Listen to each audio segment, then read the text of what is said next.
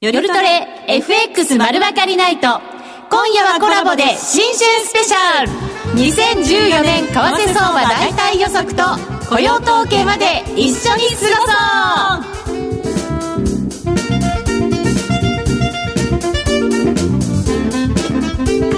うラジオをお聞きの皆さん、こんばんは、内田まさみです。2014年最初の夜トレ祭りは日経 CNBCFX 丸分かりナイトとコラボでお送りしています。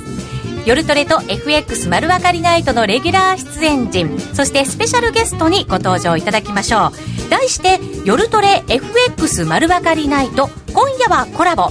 新春スペシャル。2014年為替相場大胆予測と雇用統計まで一緒に過ごそうです。今夜はアメリカの雇用統計の発表もあります。ラジオ番組は10時30分までとなりますがユーストリームでは雇用統計発表そしてその後も配信してまいります。みんなで一緒に雇用統計の夜を過ごしましょう。この番組は真面目に FXFX プライム by GMO の提供でお送りいたします。さあそれでは早速進めていきましょう。新春スペシャル2014年為替相場大胆予測。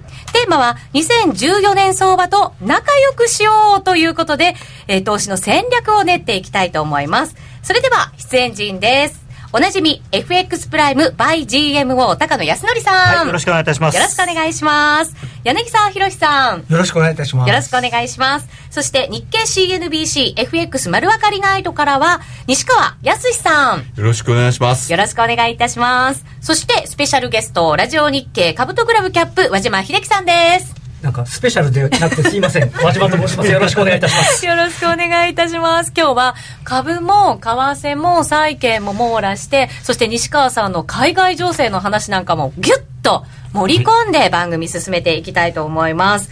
まずはですね、相場と仲良くするために伺いたいことを皆さんにお話しいただこうと思うんですね。えっ、ー、と、為替と株のレンジなんかもここでは予想していただこうかなというふうに思っております。はい。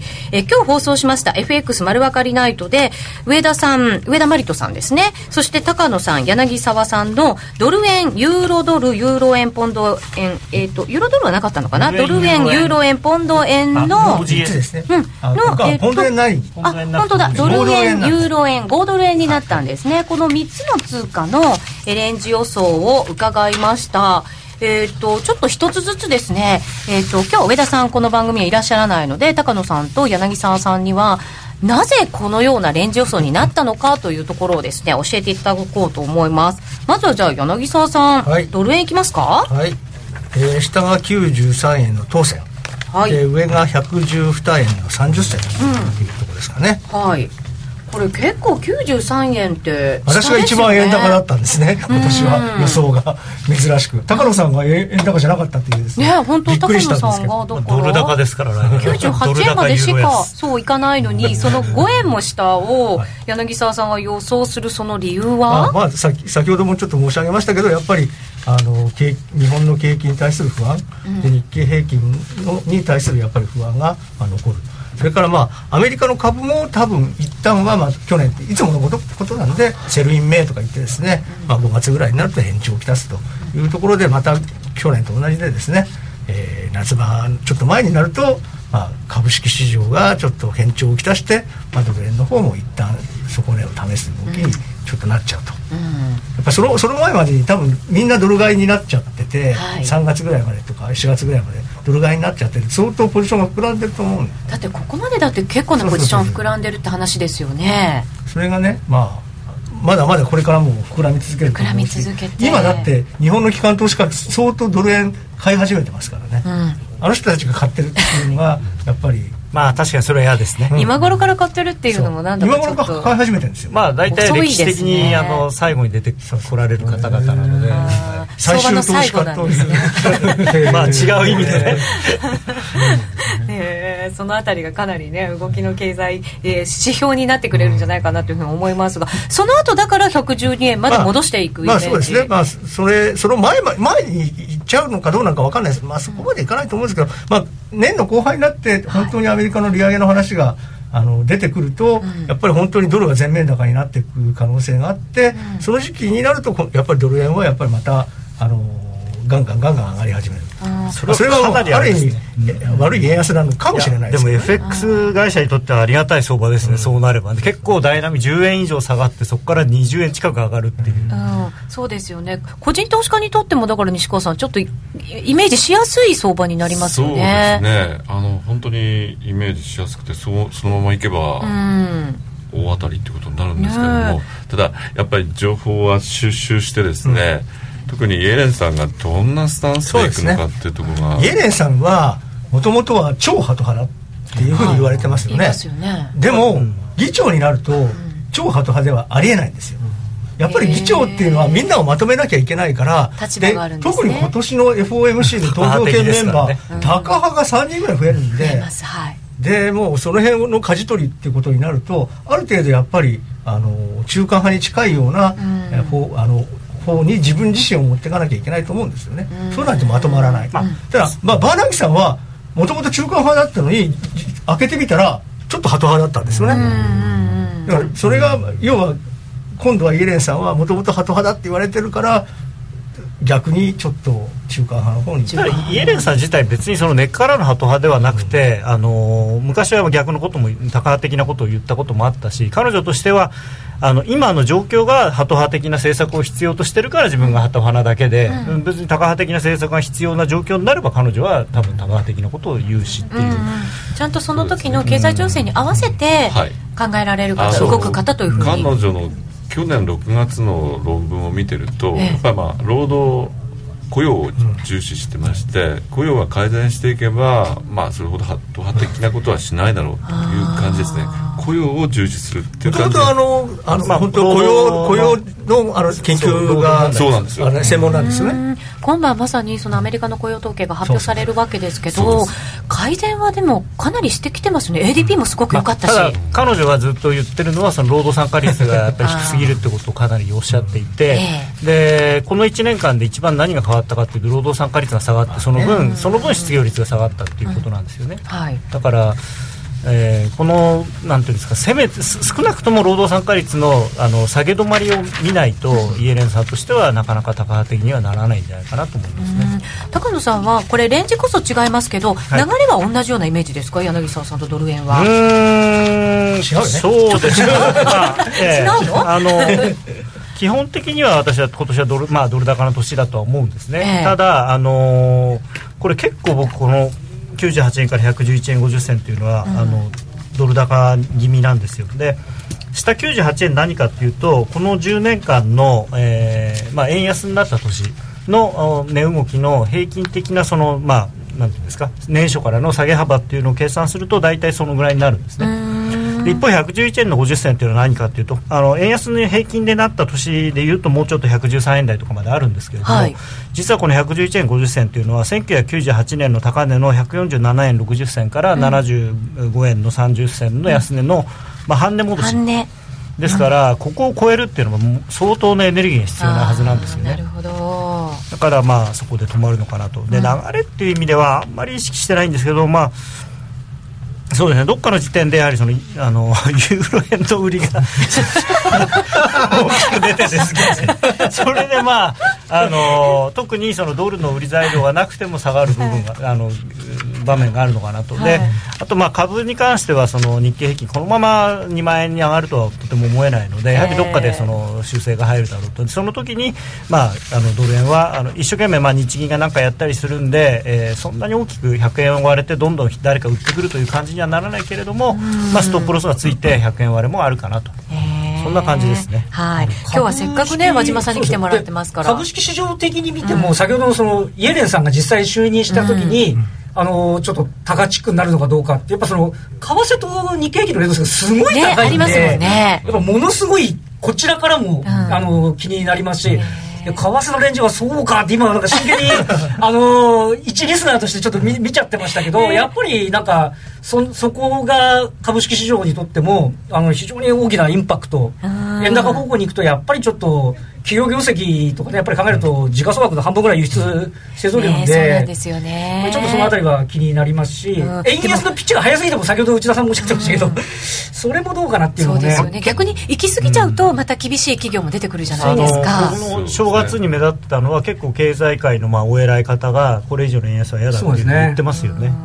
そこのあたりのね原料高とか仕入れコストの引き上げにのところと交易条件の改善というのの引き際がね綱引きがどうかなっていうのは非常に思いますよね。日本側から見たもちろん企業から政府から見たこれぐらいの水準がドル円っていいよねっていうのとまたアメリカ側から見るのとまたちょっと違うような気もするんですけどどれぐらいなんでしょうね？アメリカはそんなにあれだと思いますけどあまり関係ないですか？えー日本から見たら今ぐらいがいいんじゃないですか？今ぐらいがちょうどいい。145円と思いますしそうですね。ちょっと過去の政権と違うのは、あの今安倍総理大臣とあの菅官房長官がですね最初に朝挨拶するときに今日の為替はいくらだと。ええこれだけまああの経済を重視するっていうんですか。為替株価を重視する政権ってはなかったんですよね。その前の民主党政権なんて全然知らなかったわけですから。それも困りもんでですすからからあの相当あの円高に触れるというふうにですねあの予測されている方が多いんですけれどもある時点になるとまああの黒田安倍この2人は非常にあの連絡を密にしてますので相当なですね、まあ、日銀からのですね、あのチェックが入ってですねそんなに円高には進ませないようにしようとしてると思います。あの銀行関係者に聞いてもあの日銀のレートチェックとかね、あのいろんなあのまあこれをやってくれたらいいことするよっていうですね 露骨なですね、まあ、為替誘導っていうのが前と比べて格段に増えたと。ですぐね呼び出すんですよ。あの日銀本店に「この取引どうなんですか?」っていうことですね。でそれだけまああの政権の圧力もあるし日銀としてもまあこれ以上円安になっちゃ困るけどもそんな円高になったらもうもっと困るから、もう食い止めようというふうにしてますね。だから結局黒田さんとして要はデフレ脱却っていうのを安倍さんからこう使命として与えられてるわけですから、どうしたってやっぱりあの CPI を2%の方向に持っていかなきゃいけないわけじゃないですか。もうやらなきゃいけないですもんね。ででどうもここから先考えていくとやっぱり円安ぐらいしか 輸入インフレぐらいしかないっていうその でもそれってインフレ率上げるあよくの結構だからこうこ個人っていうんですかねそのまあそのごく一部の大企業製造業に勤めてる人以外の個人の犠牲の上に成り立ってる気がしますけどねそれは。株式会社113万社あって上場してるの3700ぐらいですからね。なんだかこのラジオ番組でも、えっ、と、足りなくなりそうでね、時間が。ユーロの話も高野さんちらっとしたいんですけど、はいユーロはちょっと危機的な感じの数字もあるんですか？この、だって幅が広いのが。いやいやいや全然どうな大してんですか？大して危機的ではなくて。危機的ではない？あのーまあね去年去年のね安値から考えたらねそうなんです。まあ全然別になんてことはないって言えあのなくはないですから、まあ、冷静に考えたというかですね過去の実績を見るとですね、ユーロ円って1年30円ぐらい動いてるんですよ。はい。だからあの、まあ、そんなにあの大したことではないという。これは、だから、こう、1年を考えるとどういう流れで見ていけばいいんですか？今、うんまあ、最初はあの粘ってるんだと思いますけど粘ってて。でどまあ、1回ぴょっと高いところでやった後で、うん。まあな秋口ぐらいからですかね、はい。どこどこどこ。どこどこどこっと下に来て、そして年の最後ぐらいになって、ダカダカダカ。いやいやなんないもうどこどこどこと言って。で2015年はさらにどこどこどこって。下、下、下なんですか？まあ、ユーロ円は100円ぐらいはいいとこでしょう。そうなんだ。これもでもね、いやすごい株式市ですね。いや100円ではもう。でもユーロだってやっぱり株式市場に影響しちゃうから。株式市場と、あの連動性高いのユーロ円ですよね。ユーロ円だって株が上がれば一番買われるのユーロ円だし株が下がった時一番売られるのもユーロ円なんで。まあそれは今たまたまそうだっていうだけなので、それ未来を続くわけでもないですし、ね、でもだから。しばらくはその流れは続く。まあただその日本のサイドの問題じゃなくてヨーロッパのサイド高野さんが言うようなユーロ安が来るためにはやっぱり本当にヨーロッパでもう一度危機的な状況がねやっぱりないとね経済状そこ行か況が知りたないいが感じですいやいやね。それがなきゃ無理だよね。そうそうそう今ですね逆なんですよ。ユーロバブルなんですよ。あるある種の。でユーロがバブル的な状況で買われてる 他に買うもんがないからしょうがないから買ってるっていうところもあるんですね。であのアンダーウェイトにしてた分のその修正で、まあ、ユーロ買われてるっていう部分が大きいのでそれが終わったら別に積極的にユーロを買い上げる理由って多分ないと思うんですよ。別に景況感がいいわけでもまあ、でもないですし、それってね、僕は逆に思ってるのは、2、3年前の円と同じなんですね、ユーロって。で、デフレっぽいんですよ。そう。やっぱり多分これからどんどんどんどんデフレになる可能性の方が高いんですよ、へーヨーロッパだから。僕はそこであの ECB の方が日銀よりももっと早く行動すると思ってるので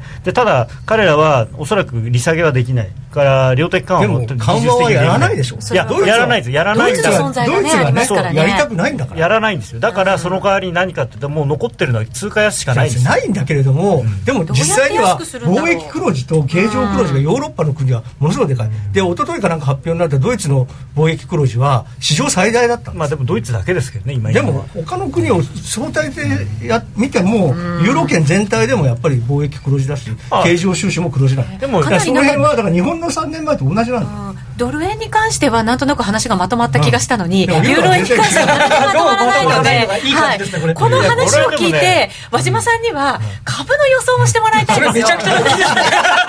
内田さんその国はね、でもね、これ聞かないとね、やっぱり。2万円いき聞か。ますないと。あのいや私はあの今あのメメインシナリオで言うとええ1万7500円ぐらい。1万意外と7500円。でで下ね1万145ぐらいあるからっていう、うん。だからまあ単純に現状から上1500円とし下1500円にしてるだけなんですけど、あのへ強気になるシナリオってあの先ほど来で出てるんですけど日本があのデフレ脱却できる時って、今ってアメリカもドイツもそうですけど株価って最高値じゃないですか、はいはいはい。で日経平均で見て1万8300円っていうのはリーマンショック前の高値ですよね、ーうん。これすら抜けないっていうのはうん。まだまだ全然多分ダメなんですよ、ここをブレイクして初めてやっとデフレ脱却なんだっていうような、あまあ、話にはだからこそ簡単に抜けるっておっしゃってる方もいらっしゃるじゃそうだないですか。今年の予想なんても1万8000とか2万とか、ねーみん。な結構強気ですよね。ね。だから私はちょっとだからそこの確認っていうのがそのだ3本目の矢だったり緩和だあの特区だったりっていうことで経済がうまく活性化して企業業績が拡大できること、うん。えっと、ちなみに日経平均去年な57%上がってるんですけど、はい。日経平均の一株利益55%上がってるんですだから収益がききっちり上がれる環境で、えーだから2割上がるんだろうね。20%の増益が必要だっていうような、あまあ、単純な見方をすれば、うん。2割増益が確保できるんであれば、ね、183別に超えてもおかしくはない、それが一番最善なシナリオですよね。シナリオでも今のところはそこまでちょっと見込むには、うん、なので一応前半ぐらい4月ぐらいにやっとけみたいな、ああ、なるほど。ちょっと後半がちょっと読めないかなって。去年上げてやっぱり1年間で6割近く上げて連続して大幅高ってなかなか過去の経験則でそうみたいですね。どっちデフレの脱却局面の1950年代に1回あっただけですかね。うーんででも1万7500円っていうとドル円でいうとまあ110円ぐらいの感じですよね多そう分ね。そうですね、そんなマイルド感。マイルドが結果なんか馬尻下がりになっちゃうようなイそうメージ？ねえとも結局1990年の大発会も大幅安で始まったっていうあの馬年のスタートっていうのがね。ね。馬年だったんであれすか馬年なんですよ。ちょっと嫌な感じですよね。ちょっとあのこの世界にあったんでちょっとそういうのよぎったりしますね、はい。うんもう一つテーマがあって、ちょっと切り替わります、はい切り替わります。えー2014年、相場と仲良くするための心得。黙っちゃった。株からいっちゃっていいですか？いやいやあ、いき、お、すごい。株から行くんだと指数なんか関係ないと思いますね、っていうのは例えば日経平均が1万8000円だっても、うん。1万6000から1万8000って株価にすると160円の株が180円になるだけなんで、うん。あまり大きなことはないので、はいであの野田政権の時に2012年の6月に東証株価指数トピックスは700ポイント割れたんですね、これって1983年以来のことです、1983もう強行一歩手前ですよあの株価指数から言えば、はい。でも上場来高値抜けてる銘柄は50銘柄ぐらいある。結構多だかかったんでらやっぱりその。個別を探す株式市場から言うとあのインデックスにとらわれるよりは個別をピックアップしていくことの重要性っていうのは今年も私は生きてくるんじゃないかなと。おっしゃる通りですね。特に、はい。あの自分のそのビジネス戦略が確立したところ、はい。例えば日立とかですね、あの三菱電機みたいにですねね。お俺たちはこれで生きると、ここに資源を投入するんだというのがはっきりしているところはやっぱ強いんじゃないですか、ね、去年で言っても久保田だとか安川電機だとか、まあ、ユニチャムなんかもずっとそうなんですけどやっぱそのとかね最高値15じゃないとかですからね、まあ、きっちりビジネスモデルができてたり証券例えばアジアの証券を取りに行けてる。ユニチャームなんかそうね。そうユニチャームなんかまさに最高値抜けてるんで、まあ、そういうビジネスモデルを持ってるところっていうのはやっぱり強い。だからそれこそアベノミクスが失速しても関係あまりなくいけるかなっていう。テーマとかそのなんかこう業態とかはい。業種ではなくってやっぱり個業種別じゃないんですよね、うん。やっぱ同じ業態の中でも優勝例まあ自動車なんか結構いいですけど、そうじゃないところってやっぱ優勝劣敗になってるんで、電気なんかそその通りですそうなんですよね。だからやっぱりそこを見極めていくっていうことがあの非常に1年間あのマーケットとフレンドリーでいるためには重要かなというふうに思いますけどね。銘柄にもっともっと踏み込んで近寄ってはい。理解しながら選んでいくっていういやなんかでまさに必要がありそうですね。ニーサが始まってるんで、ええ。少し長い目で見てじっくり研究するっていうことが、あの本当にもう例年にも増してやっていく必要が、リターンに直結してくるんじゃないかなというふうに思いねますけどね。確かに。NISA のはい買いもなんかこう入ってきてるなんて話も結構聞きますちょこからねちょこですけどね。世間で言うほど入ってないと思います。まあでも長い目で見てですよね。そうだから個人としてはそのブラッシュアップが必要だろうと思います。なるほどなるほど。私はですね、ええ。あのまあ、ちょっとあの取材のから得たこともあるんですけども、今の安倍政権っていうのは多分100円割れたらですね相当強強力な手段を使って円安の方向に持っていくと思うんですよ。ですから100円割れたらですね逆にあのチャンスじゃないかなと。でユーロは本当にわからないです これいいです。なんか言う のはいとてもいいまだまだ白熱しそうですね。あれですねあの短期的にもう見ていってですねあのやるべきだろうと思うんですけどもドル円については少なくとも下はですね。そんなにあの深くないそうですね。と思いますね。でという政権なんですよ。本当に。でも為替がだからそんなに下に行かなければ株価も下にもし行くとしても限定的っていうふうにも言えますもんね。逆にその株も為替もダメになったら安倍政権持たないまあ持たないですね。確かに。そうですね。現状から上下1500円ってことはさっきの私の予想レンジと大体符合するんじゃないですか。98円111円ってそのぐらいですよね。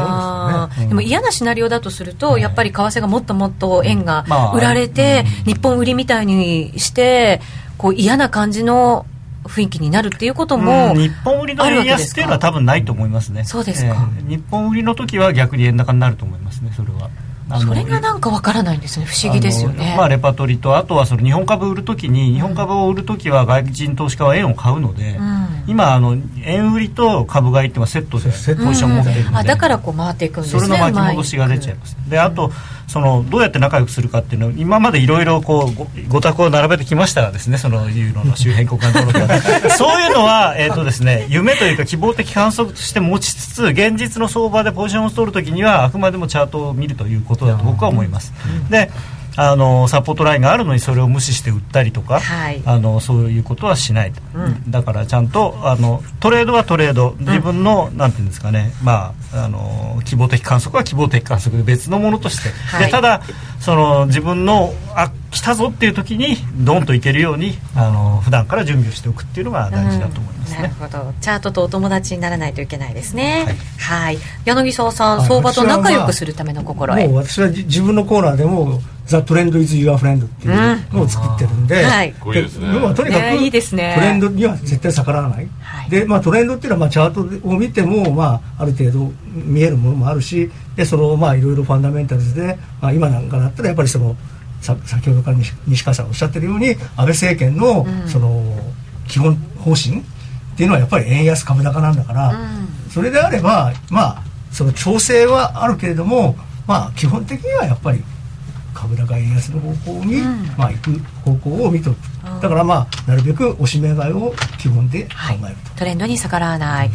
債券の動きはどう見てますか柳沢さん？債券がね、うん。だから結局アメリカの方はもう今夜にもまた崩れそうな雰囲気がありますから、そのまあ年初3.04で止まりましたけど、10年生の利回りは今日もしもあの雇用統計強いと25万とか出るとね。ね結構強い数字になっちゃうと2.1%まで跳ね上がるでしょうから、そうなった場合に今度は2年生が0.5に近づいてくるとやっぱりなんかもう来年の早々に利上げみたいな話になっちゃうんで、まあ、まあ多分ねイエレンさんはそれを抑えるようなこことをななんかするんだと思うんですけどね。一回ね、その債券利回りガーンと高くなってくれると逆にそのイエレンさんがどういうことをやってくるのかっていうのが見えるんで、ね。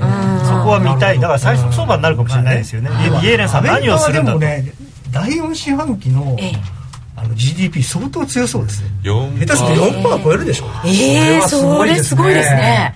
相当強そうアメリカ強いんですね去年の消費がですね4%強いですすごいんですよ。あのまあ株最高値ですからね。まあ確かにね。日経平均4万5000実質ですよ個人消費支出がええ。去年に比べて1%以上上がってるっていう、まあ、金使い出したんですね、まあ、あの株が上がればその株担保にしてお金借りて物買いますからね 彼ら。不動産も上がってるんですよ、やってますね、うん、だからまた例のホームエクイティローンっていうのができるあれもね、いやや考え難いですよね。だって自宅の評価額が上がるとその分借金してそれで車買ったりするんですからあの人たちは。日本人じゃねなかなか考えられないそれで焦げついて大変だったんですよね。でもそれやりたいんだよね本当はね。いやいやいや。高野さんはほらごあのいいとこ住んでるから。土地が上がれば。すぐそこですよね。アメリカ人的なね発想がね。だって僕のいた銀行はそれで大変な目にあったんですサブプライムローンの時に。さあここでですねリスナーの皆さんからもツイッターにたくさんコメントをいたていますので、えー、エミリーなるみツイッターガールズにご登場いただきましょうエミリーなるみです。お邪魔します。はい、今日番組を見てくださってるたくさんのリスナーの方から、はい質問をいただいてるのでご紹介したいと思います。はいそれでは一つ目、えっと、トシさんからいただきました。えー中国もユーロもバブル崩壊ずっと言われているんですけども、本当に崩壊するんでしょうか？ということで。あの崩壊はどっかでするんだと思いますしおそらく崩壊するんでしょうけどただいつ崩壊するかはなかなかわからないんで崩壊した後になってああやっぱりなっていう日本のバブルの時もそうだったんです。まあ2人は知らないだろうけどだって分かんなかったでしょ？あ子供だったから分そかないうんですね。恩恵受けてないです からね今度は恩恵受けたいんですけど。いや今今でももうバブルですからね。恩恵受けないと多分中国はですね、まあ、今の、あの政策を取っていれば、あのまあ、バブルにままではいかないと思うんですよね。ただヨーロッパはちょっとした偶発的なことであのショックが起きる可能性があると。その時にドイツがどう出るかと、ドイツが本当に助けるかどうかと。そこで決まっちゃいますね。ドイツはもう助けないってことになったら本当にユーロ危機。再燃って再燃じゃな爆だそのユーロ安になることが別にユーロ危機では僕はないと思っていてユーロを救うためにユーロを安くしなきゃいけない。んですよね。それもドイツはそれは多分分かってると思います本当は。はい。じゃあ次まだのもう一つあるんですよ。ねまだまだあるんですよ。はい。何ぬ99さんから、これ雇用統計についてだと思うんですが、はい。最近ポジティブサプライズが続いたので、今回は悪い数字が出てきそう。これは帳尻合わせで出来レースなんじゃないか、といただいています。あーここ数ヶ月そう言われてますけどね、まあ、あの確かに今回 ADP もす良かったので、うん。強めの数字をみんな期待してるんですよね。ですから20万人乗ってこないとあのちょっとえっていうことになるでしょねうし。失望もあるでしょうねきっと、まあ、でも、まあ、今月はいい数字なんだと思うんですけど来月は悪い数字出ますから。それこそ帳尻合わせなんじゃないですか？だって今大寒波ですよ。あ確かに雪でねニューヨークニューヨークマイナス13度、あナイアガラの滝こってる人もんね。建設とかその辺のこれはね。全然できないよ。だから来月はうん確かに。1月雇用統計はもう絶対悪い数字、雇用とかあと娯楽のところとかやっぱり少なくなるまっていうね、あ、ただその得意なのがその悪いっていうので ものすごくまたエコノミストが悪い数字を予想してよ予想してでそこまで悪くなかったって言ってポジティブサプライズになるかもしれないんですけどね結果そっちみたいなね。はい。もう一つあるんだそうです。よあもう一つ。はい、ご紹介いたします。マカヤノさんからいただきました。ありがとうございます。株安、債券安、通貨安の危険はあるんでしょうか？ということなんですが。まあ115円とかを超えてくるとそうなる可能性ありますよね。まあ債券安はね、あんまり日本にと日本に日本のことですよねそれね、で日本の債券安はあんまり、まあ、日銀買うしみたいな日銀が買ってるんでね、日銀がだって考えなくていい。70%ぐらい買ってるわけだからねその先にはないですかね。だからまあいやいやそれもうどんどん増やすんですよ日銀が。もう、まあ、やばいと思ったらどんどん買うえー、ずっと買わなきゃいけないじゃないですか。ずっと買うんですよ。もうずっと買い続ける。そういうその道を選択したんですから日本は。はあ。それがいいとか悪いとかじゃなくて、うん。もう買い続ける国だと。もうまあ、ただまあだからまあ問題はね本当にインフレ率が2%に目標に達しちゃったらどうするんだろうっていう。そこで果たして止められるのかどうかそこまでいくとだからねやっぱり債券購入をやめるわけだから今のアメリカのテーパリングみたいなことを日本も考えなきゃいけない。そうするとその2%そのところで止まんなくなっちゃう。なんとなくなんか GDP の金利がバーッと上がるかもしれない。はい。ありがとうございましたはい、ありがとうございます。引き続き後半でも皆さんのコメントご紹介していきたいと思いますので、ぜひ書き込みお願いいたします。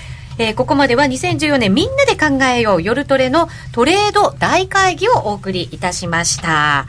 えーラジオ日経夜トレと日経 CNBC FX 丸分かりナイトのコラボを記念いたしまして、最新式タブレットや豪華旅館、宿泊券など、抽選で合計15名様に素敵なプレゼントをご用意しています。夜トレの番組ホームページにあるフォームよりご応募ください。締め切りは来週木曜日16日となっています。2014年は夜トレと FX 丸分かりナイトで FX 力とプレゼントをゲットしよう。ではここで一旦お知らせです。気になるレースが今すぐ聞ける。ラジオ日経のレース実況をナビダイヤルでお届けします。開催日のレースはライブで3ヶ月前までのレースは録音でいつでも聞けます。電話番号は0570-008460 0570-008460 0570を走ろうと覚えてください。情報量無料かかるのは通話料のみ。ガイダンスに従ってご利用ください。あのロングセラーラジオソニー EX5 の最新機種 EX5M2 好評発売中。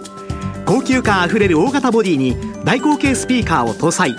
短波放送のほか AM、FM も受信可能です。卓上型ラジオ AC アダプター付きで税込1万8000円。送料500円。詳しくは0335954730ラジオ日経通販ショップサウンロードまで。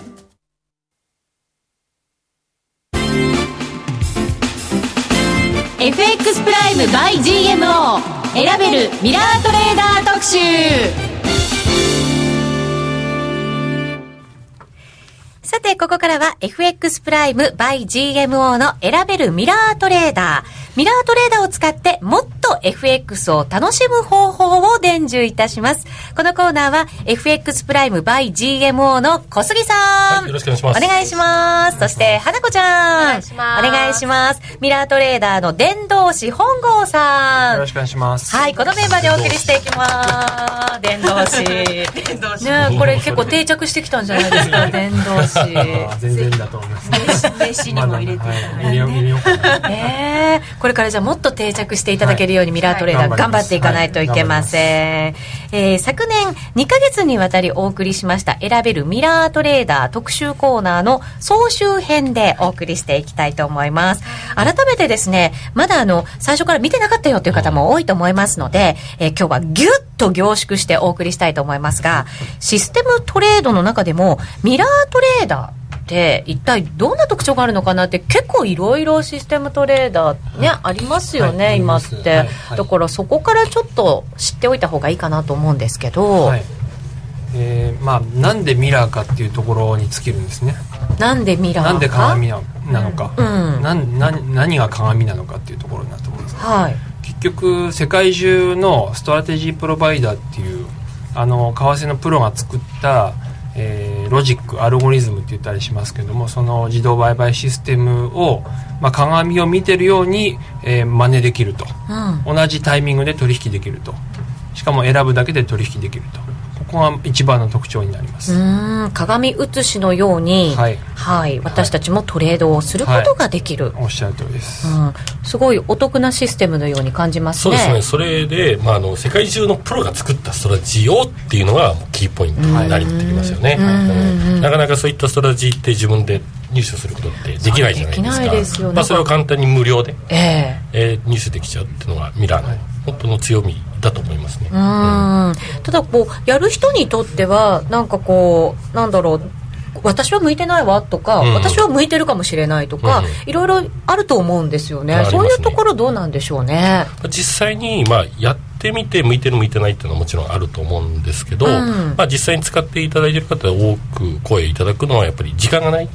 時にうまくミラーを活用できてるとか、えー初心者の方でなかなか相場に入っていけないっていう時にミラーがバセナが押してくれるみたいな形で、えー非常に便利に役立ってますと。いう声なんかもいただくことも多いですね。うん。確かに花子ちゃんも仕事しながらトレーダーやってとか、あと女性だったら子育てしながらトレードをやってとかっていう方も結構周りにいたりしますよね。そうですね。あと私はチャート見るのが好きなんですけど、うん。見なきゃいい時もあったりしてそういう場合はミラートレーダーのプロに任せておいて、ちょっとまあそんな何ヶ月も見ないっていうのはダメだと思うんですけど1週間2週間見ないでおくっていうのもありなんだなって思いました、確かになんか見すぎてて私もあんなに右往左往しなければよかったのにって思うことって山ほどあったりしますよね、ありますね。うん。そういう人にはもしかしたらぴったりだよね。あこあここにいましたね。ぜひ2014年は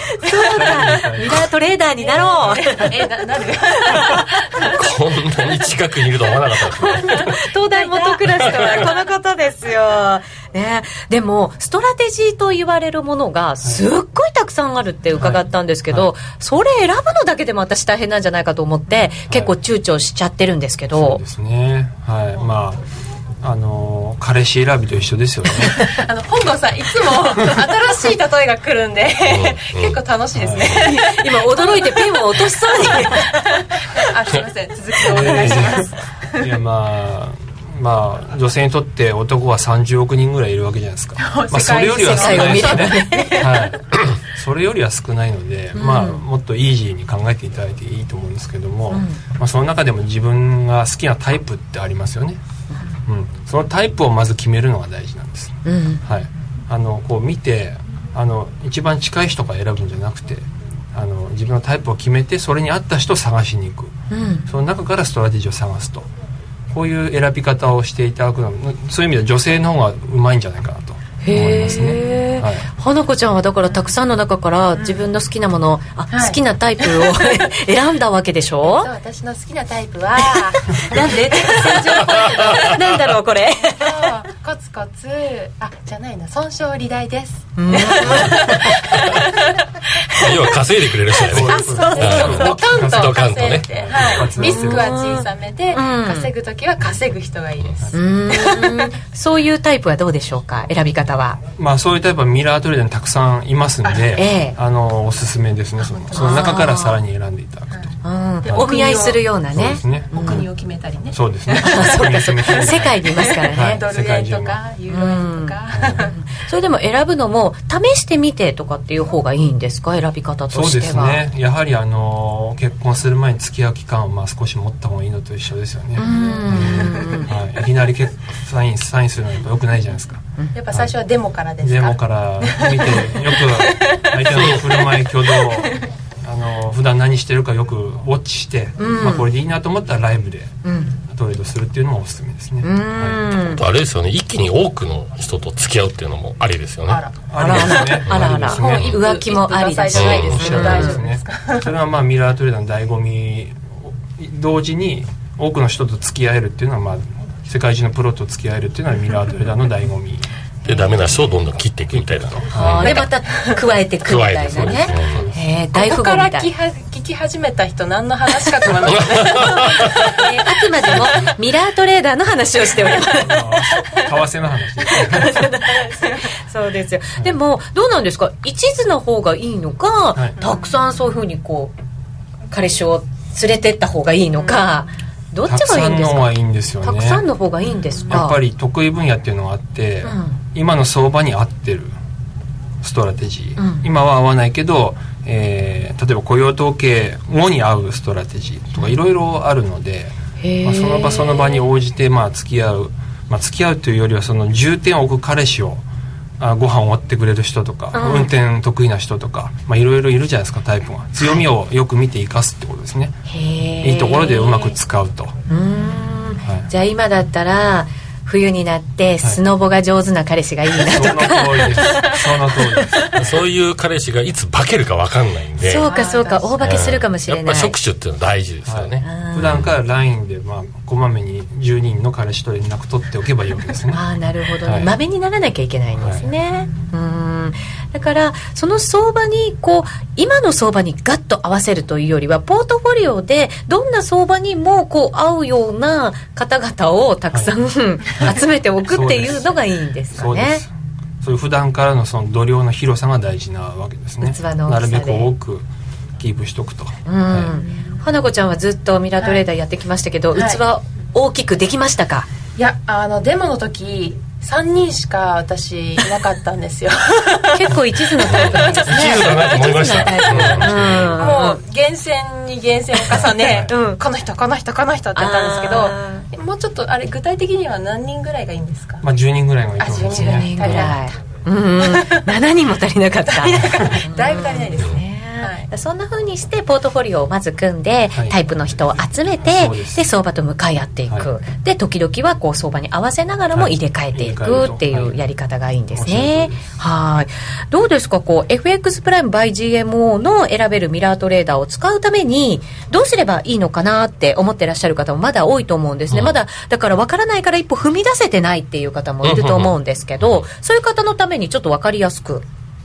うーんと分かりやすくっていうか私の言葉で言うよりも、うん。えーとまあ、講座のお持ち講座当社で講座をお持ちのお客様は、はい。えー、とオンデマンドで、えーセミナーいつでも見れるようになってるのであそうなんですね。はい。そちらの方をご覧いただくとか、うん。あとはまあ夜トレを常に、まあ、オンデマンドでありますんで、はい。こちらの方もご覧いただくとか、あとはまあ当社のホームページの方に、まあ、要点いろいろ書いてありますんで、そちらの方をぜひご覧いただければと思います。またあの特設サイトっていうのがありまして、ええこちらの方では、えーランキングが簡単に見れるようになってたストラテジーのランキングが簡単に見れるようになってたり、でさらにうちはあのストラテジーパはい。ックというものを、まあ、昨年から言い続けてますけど、まあ、あのご提供させていただいてるんでそれを選ぶだけで、まあ、ストラテジー運用が始まるというところが一つの強みになってますから、そちらも合わせてご利用いただくと、まあ、取り組みやすいかなと思います。じゃあ初心者の方も本当に始めやすい環境になってるんですね。ですミラーは本当始めやすいですよね。そうです。ね。はい。あとプライムさんは先通貨でできるので、そうですね。それいいですね、少額からやってみるっていうのがいいと思いますね試しにやってみるっていうことができますもんね。そうですね。試しにやっていただいて、あこれいけそうだなっていう形になれば、まあ、数量を増やしていただいたり、まあ、それ先ほどの話から、まあ、ストラテジーの数を増やしたりとかしていただくと、結構面白みがどんどん増してくると思いますので、うん、そうですね、すべてをこうミラートレーダーでやるというよりは一部をそれでやってみるとかそういうふうにしてこう分けながらやってもいいかもしれませんね、まあ、先ほどの話、まあ、当社のストラテジストとかアナリストとかの話を聞きながらここぞっていう時には、まあ、裁量なんかではい。うまく、まあ、FX のトレンドに乗っていただいてそれ以外のところでは、まあ、端の方でうまくトレード、あのミラートレードを使い、えー分けていただくと、もっと面白みが出てくるかなと思いますね。うんそういう意味では初心者の方からベテランの方まで使い方は様々で自分に合わせてできる、そんなものなんですね。そうそう思います、うん、自分に合わせてじゃあ使い方も選んでいただけるといいんじゃないかと思います。あの先ほどこう試しにデモトレードとかでやった方がいいんじゃないかっていう話もありましたけど、デモトレードは簡単に使えるんですか？あのー特設サイトからでももちろんできますし、うん。えっ、とあとは、まあ、ミラーのページにお越しいただくと、でまデモトレードから、まあ、すぐ、まあ、デモトレードすぐ始められますので、で1か月の期間になりますけど1000万というお金を使って、はい。まあ、いろいろなストラテジーを試してあこれ合ってるないいなとかのを、まあ、いろいろ、まあ、使い使っていただければなと思いますね。はい、ちょっと実践的なアドバイスも少しいただきたいなと思うんですけれど先ほどなんかこういろんなこう組み合わせでポートフォリオを組んでっていうお話もいただきましたけどそれをこう入れ替える時とか、はい。なんかこうどれぐらいそれで試してみたらいいのかなとか、はい。期間とかっていうのもあると思うんですね、はい。はい。このあたりちょっとね詳しくはい。伺いたいなと思うんですけれどそうですね。も、あの皆さん悩まれるのは入れ替え時期なんですね、うん。あのポートフォリオにストラテジーを選んで入れるのはあのやっぱり慣れてくるとあのできるようになるんですけどもどこでそのダメなものを外すかっていうのはいつも迷われるところなんですけども、はいまあ、一番あのあのシンプルかつあのやりやりやすいのが、えーストラテジーが持ってる最大ドローダウンっていう、あの過去の最大損失っていうのがあるんですけども、えーそこを超えた場合はポートフォリオから外すというのが一番シンプルだと思います。はい、で見る期間は、まああのー特に決まってなくて、まあ、1週間に1回花子さんさっきおっしゃったように1週間に1回はチェックしていただきたいんですけど、えーその期間は特に決まってなくて外す入れ替える期間っていうのはそのある一つのストラテジーがダメになったその最大ドローダウンを超えた時に外すっていうことをあのきちんとやっていただければ、うん。そんなに大怪我はしないと思います。うーんじゃあきちきちっと、まあ、あの定期的にでもこう見直しながらメンテナンスをこうしていくようなイメージで、えー育てていくっていうね。んなイメージなんですかね。そうですね。はい、うん。農作物と同じだと思いますね。あまた例え出ました？でもその例えばドカンってマイナスになった場合はあこの人ダメだって思えるんですけどじわじわマイナスになっていくと、なんかすごい情も入っちゃってそのストラテジーに、はい。なかなか外せなかったりするんですけどそうですね。そういう場合はどうすればいいんでしょう？そこはまああのやはり最初からあのここ,、ま、ここれ以上裏切ったら外すよというふうに決めておくのがいいですね。ね途中で決めるのは至難の技ですす。ねまあそれは裁量と全く同じで、ポジション取った時にあのあのストップロス入れるところを決めておくっていうのと全く同じだと思います、はい、うんなるほど。最初からじゃあ。そういった意味でストレッチやっぱり多い方がやっぱりいいですよね、最初から、はい。あそうかそうか。分散される、うん。薄くなる。薄くなる。広く薄く付き合う なんか例えと合ってるのか ちょっと謎ではありましたが はいわかりやすく解説いただきましたぜひ皆さんも、えー FX プライム by GMO の選べるミラートレーダーまずはチャレンジしていただいて、どんなものなのか実感していただけると嬉しいですえーそれではお知らせです。今話題のシステムトレード、選べるミラートレーダーが FX プライム by GMO でもついにスタート。選べるミラートレーダーでは、ストラテジーと呼ばれる運用実績の高い投資戦略を選択するだけで、24時間自動で売買、収益チャンスを逃しません。また、為替のプロが厳選したストラテジーのパッケージ、ストラテジーパックも多数ご提供しております。システムトレードを始めるなら、FX プライム by GMO の選べるミラートレーダーをご利用ください。株式会社 FX プライム by GMO は関東財務局長金賞第259号の金融商品取引業者です。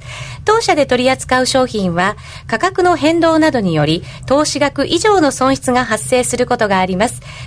取引開始にあたっては契約締結前交付書面を熟読ご理解いただいた上でご自身の判断にてお願いいたします。詳しくは契約締結前交付書面などをお読みください。CD 金井さやかの90日で仕上げる TOEIC テスト。ステップバイステップコーチング好評発売中。500分にも及ぶ音声ファイルとボリュームたっぷりの PDF ファイルを1枚に収納。しっかり確実にテストに向けた指導を受けることができます。お値段は5250円送料500円。お申し込みお問い合わせは03-3595-4730ラジオ日経通販ショップサウンロードまで。ラジオ日経のマーケット担当記者、和島秀樹が投資の本質を語る。株式投資始めたい。ラジオ日経記者が送る4つの興味深いお話第2弾。株式投資と企業評価は好評発売中。CD およそ70分。価格は税抜き3000円、送料500円。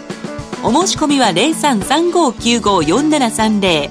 ラジオ日経通販ショップサウンロード、またはネットショップサウンロードまで。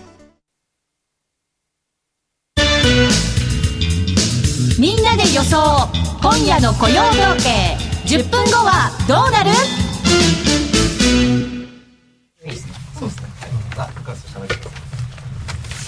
皆さんこんばんは。ここからは内田さんからバトンを引き継いで加納内が進行してまいります。みんなで予想。今夜の雇用統計。10分後はどうなる？ここからは高野康則さん柳沢博さん日経 CNBC エグゼクティブコメンテーターの西川康さん。そして和島秀樹記者花子ちゃんでお送りいたします。皆様よろしくお願いいたします。よろしくお願いします。えーさて本日は特別コラボ番組でお送りしておりますが、えーいつもの月1イベント雇用統計祭りもございますのでそちらも楽しんでまいりたいと思います。あとちょっとですよ。あとちょっとなんですけれどだいぶなんか今回の予想が強いっていう話なんですけど、花子ちゃんは、今日はポジション持ってきたんだよね。実はは、で8日の水曜日に高値を掴んでしまい105円近辺で、さっ水曜日。きほぼ縦値で決済しました。すいませんリアルリアル面白くなくてごめんなさい。チャラ逃げってやつ？リアルやっぱ怖くってあの雇用統計前はしかも今回は予想が高いので、はい。予想が皆さんいいって期待してるんで、あのコンセンサス通りでも下がるんじゃないかっていう話も聞いたんで恐ろしくて手放してしまいました。これは師匠からはお褒めの言葉があるのではないでしょうか高野さんどうですか？いいと思います。はい。あの数字の時にポジションを持つのは博打なので、別に博打をやる必要はないと思います。私もすごくいいと思いますね。あおのきちんとですね、その自分の目標を立てて、それでそこに行ったらもうきちんとですね、そこでまあ決済すると、はい。そして次に行くっていうんですか、やっぱりリスク管理もしなくてはいけないですし、そういうのは非常に正しい投資家の態度だと思うんですよね。一旦掲載することで次いけますよね。褒められた。危うくショートするとこだったんですけどそれは我慢しました。もう指がいきそうになってる。でもそれもね、ストップロスちゃんと受ければ、あのや、ありだと思います。ああじゃあむしろショートかなぐらいな気分だったんだ、はい。まあ高値圏でいい数字が期待されてるわけですからね。今ね個人投資家さんみんなそうですよね。あの105円台になるとみんな利食い売りでむしろショートにする人の方がどんどんどんどん増えて。いく、で104円のローの方に入ってくると急に今度バーッと買いが入ってくる。もうなんかレンジを狭いレンジの中でもうなんかみんな同じことやってますね。そのみんな同じことやってるっていうのがちょっと怖いんですけど、なんとなくそんな感じしません？それを言うとあの今年多分ドル高だドル安の予想してる人はあんまりいないですよね、あの一時的なことは別として、だからそれは怖いっちゃ怖いですね、先ほどから伺っていたのでもドル円では割と話がまとまってましたよね。ユーロバランバランでしたね だからユーロはどっちにもいけるんですよ。そういう意味で。みんなが同じ方見てないんで面白いですねユーロっていうのは。面白いですね。ただ本当あの情報を得てきちんとあのチャートを見てですね。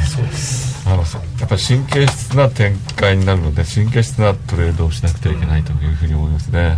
ヨーロッパの情報の方が比較的入りにくいというか親しみそうですね。親しんでない。あのここで勝手に宣伝しますけどあの CNBC 日経 CNBC ではあのヨーロッパ CNBC ユーロップのあのライブ番組を、あの夕方配信してますんであのいろんなニュースが出てきます。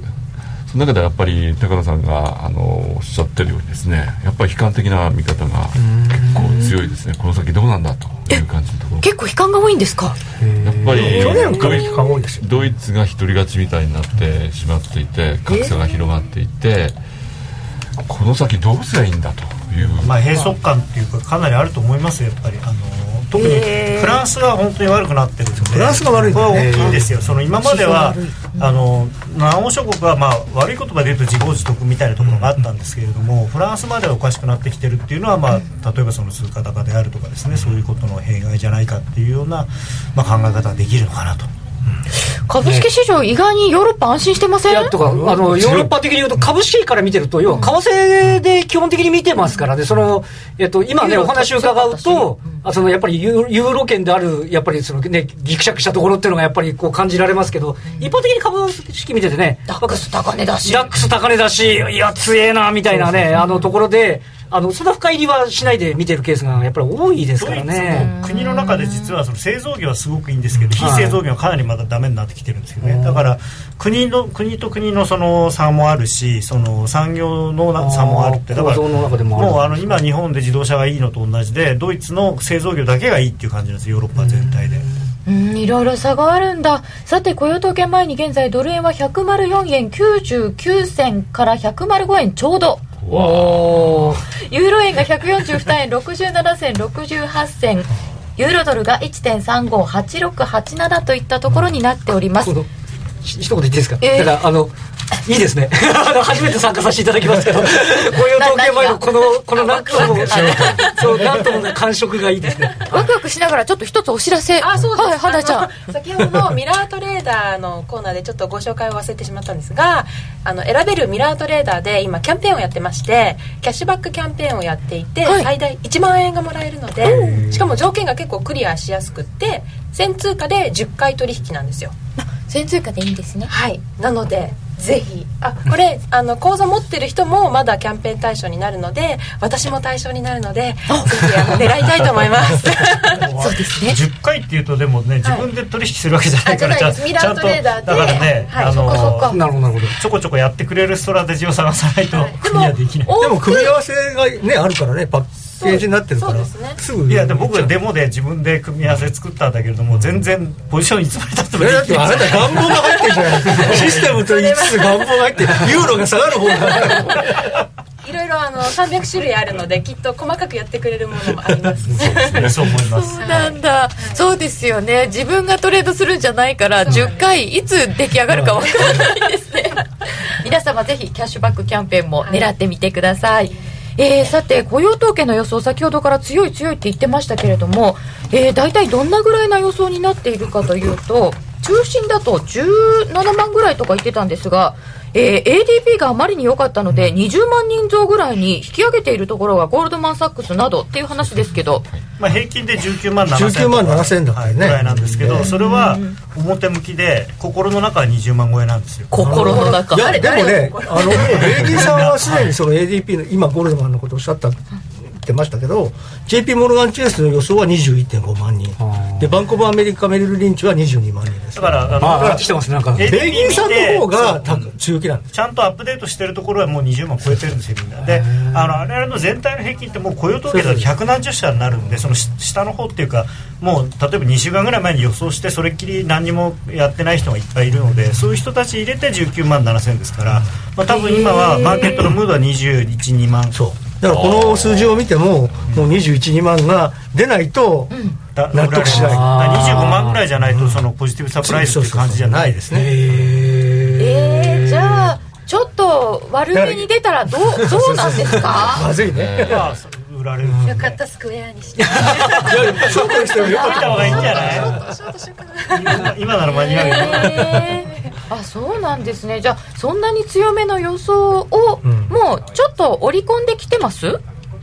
うん、だから今だから105円まで突っかけてきてるんだよ105円最高値にいるわけですからねです来ましたよ、えーでもでもよかったら素直にドル買いなんですか今回はドル円に関してはそうですねそうですねはいこの反応もわからない怖いなただいパーンと上がると思うんですよただパーンと上がってでその後債券の利回りも一緒にやってパーンと上がるとあ昨日のように昨日か一昨日のように株の方がちょっと怖いなって言い出して日本にってなるとドル円の方もつられてちょっとあーっていう。でも意外に最近あのーちょっとねすごくあんまり関係ないですけどね。ドル円もあのポジティブシンキングで株が強くて金利が弱い時は株に反応するし、金利が強くて株が弱い時は金利に反応したりするんですよ、だから本当にね今あのドル円は何でもかんでも買いなんですよね。買いたい買いたい人が多い。買いたい。ただそれはねでもね最近はどうも日本人が多いみたいな。ね。ねまあ買い遅れてますからね、まあでも外人も別に売ってきてはいないんで、でも外人はでも逆になんか調整が深そうだと思ったら、結構あのショートが溜まってるから A ショートが溜まってるんでちょっと切り崩してくるかもしれない。ポジション見るとそうですよね、あの IMM のあれどうなんですか？あの CFT のあの円の売りポジが詰まっちゃ積み上がっちゃってるってのはそう。プロのから見るとどどんな感じでご覧になってるそれんですか、でもまああれもねちょっと遅れてしか出てこないんでー。よくわかんないですよね。あれそれあれでその確かに円のショートの金額としては、えー。まあ、そのすごく多く見えるんですけれども、ええ。あのなんてマーケット全体のポジションの量からするとまだ積み上げ可能な、あそうなんですか、はいどれぐらいまで積み上げ可能なんですか？で今の倍ぐらいまでいけるんですよ、歴史的なね歴史的なショートってもっとすごい大きいあとね他の通貨が今ポジションがあんまないんですよ、うんないからね。だからその分証拠金余ってると思えばその全部そこに突っ込めばまだまだ円売れる。だからドル円上がってきましたよ。ねね、あの数今数字ドル円前に上がる。が主戦場ですから、ええまああの機関投資家なんかはね突っ込めるわけですよね。だから、全然痛くも痒くもないぐらいですね。ああ全体の量から見て今ドル円に行けちゃうっていうことですね225の先物とセットとか。ねだから積み上がってるところだけ見てるとなんか、なんかだんだんドキドキ感が株のマーケットからする先見てるとと本当そうなるんですけれども、まあ株で言えばだから他は下がってるけどそそこだけ盛り上がってるって感じなんで。さて105円の飛び5銭飛び6銭とちょっとドル買われてきておりますね。ラジオをお聞きの皆様とはこんなところでお別れです。えー、マジですか？この後雇用統計発表ユーストリームでの延長戦で詳しくお伝えいたします。この番組は真面目に FXFX プライム by GMO の提供でお送りいたしました。